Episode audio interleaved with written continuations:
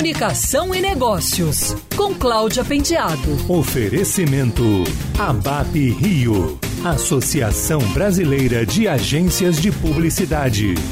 Que é um cabelo normal? O que é uma cor, tom de pele? Nós mulheres nos acostumamos a esses termos usados na indústria da beleza como produtos para cabelo e maquiagem e provavelmente nunca questionamos muito essas arbitrariedades usadas para definir certos produtos. As discussões sobre igualdade e o uso de estereótipos se acirrou globalmente e todas as empresas tiveram que rever seus conceitos e preconceitos ajustando símbolos, expressões, jargões que se tornaram obsoletos. A gigante do setor de beleza e cuidados pessoais Unilever, dona de marcas como Seda e Dove, anunciou essa semana que entra em uma nova era de beleza igualitária ao abandonar de vez o jargão normal para definir um certo tipo de cabelo.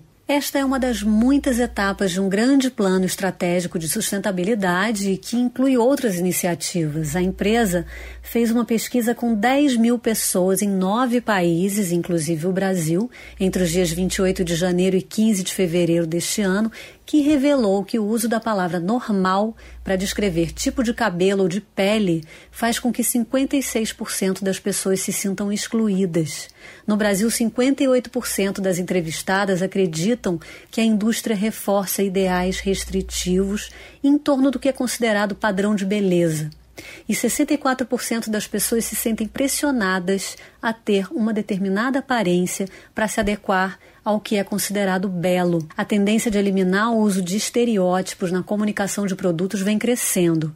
A Cláudia Matos, sócia da consultoria 8 Sustentabilidade e Impacto Positivo, comenta esse movimento de empresas e marcas. É muito interessante e inteligente, do ponto de vista de negócio, ver as marcas tratando a beleza como um meio de expressão e não de opressão. Quando uma empresa reconhece o valor da diversidade e que há muitas mulheres com infinitas belezas, no plural, isso significa não só apoiar a diversidade e agir de forma inclusiva, mas também diferenciação de marca e expansão de mercado.